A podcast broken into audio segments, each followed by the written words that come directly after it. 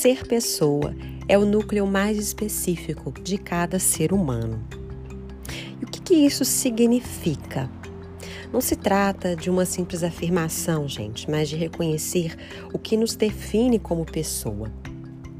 Quando a gente fala de pessoas, existem dois tipos de atributos que definem a nossa identidade: os essenciais e os acidentais. Sócrates estudou a respeito disso e fez algumas reflexões. Os atributos essenciais, eles permanecem, são aqueles que permanecem ao longo da vida e que não vão sofrer alteração, independente das circunstâncias. Já os atributos acidentais, eles vão mudar de acordo com o nosso humor, com o momento, com o nosso investimento. Então, é, a identidade ela está relacionada à nossa essência. Muitas pessoas confundem imagem com identidade. O que, que significa a imagem? A imagem ela, ela é aquilo que a gente parece ser. Já a identidade ela está relacionada à nossa essência.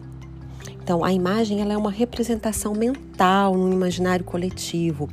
E aí, a imagem ela comunica uma série de valores que funcionam como um estereótipo.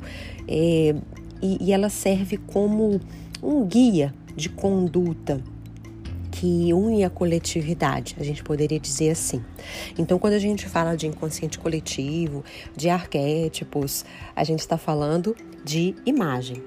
Significa que a imagem é menos importante que a identidade? Não, na realidade, se a identidade está relacionada à nossa essência, a, a imagem ela deve caminhar em conjunto com essa identidade. Daí a, a importância de nós cuidarmos ainda mais da nossa imagem. Então a imagem, ela é um conjunto de significados que uma pessoa associa a um determinado ser e até a uma determinada empresa, se a gente fala de pessoa jurídica também. Enquanto a identidade é uma realidade objetiva, a imagem está relacionada à nossa percepção. Então, relacionada à imagem, a gente tem a aparência, o ponto de vista das pessoas.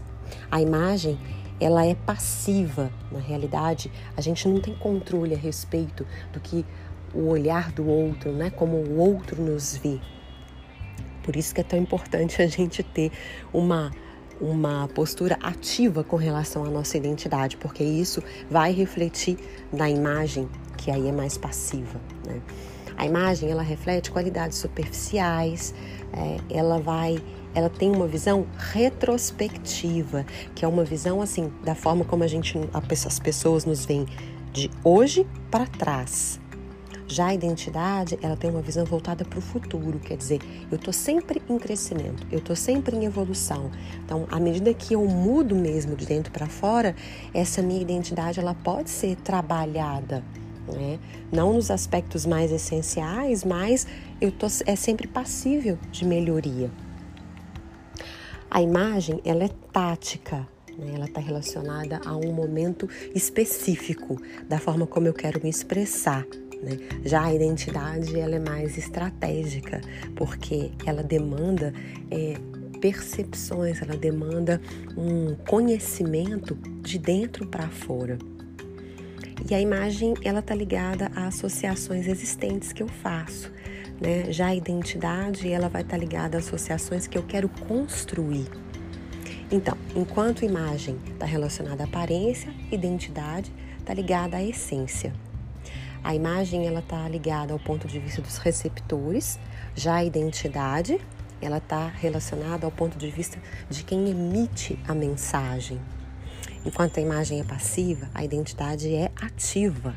Eu posso trabalhar isso dentro de mim para comunicar o que eu tenho de essencial na minha imagem, inclusive. Enquanto a imagem está ligada a qualidades superficiais, a identidade se relaciona a qualidades duradouras, porque elas não mudam de acordo com as circunstâncias em sua essência.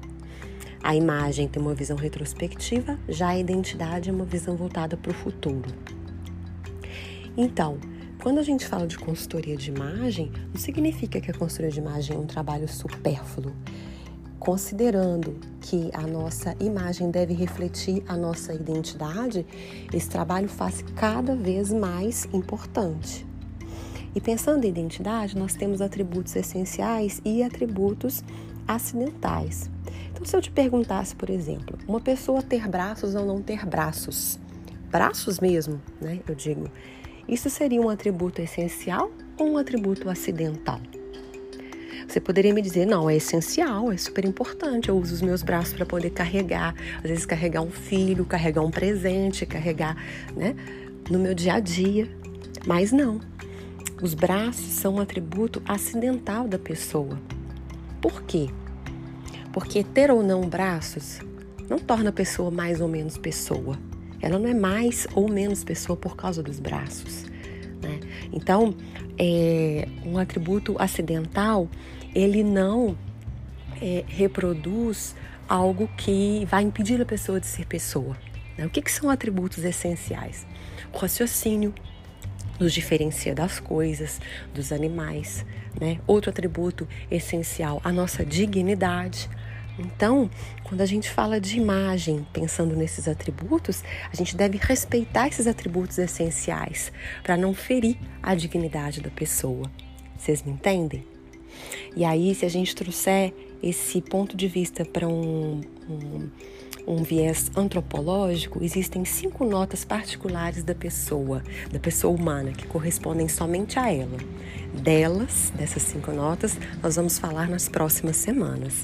Eu desejo para você um Feliz Natal e a gente continua por aqui no próximo sábado e no próximo domingo. Até lá!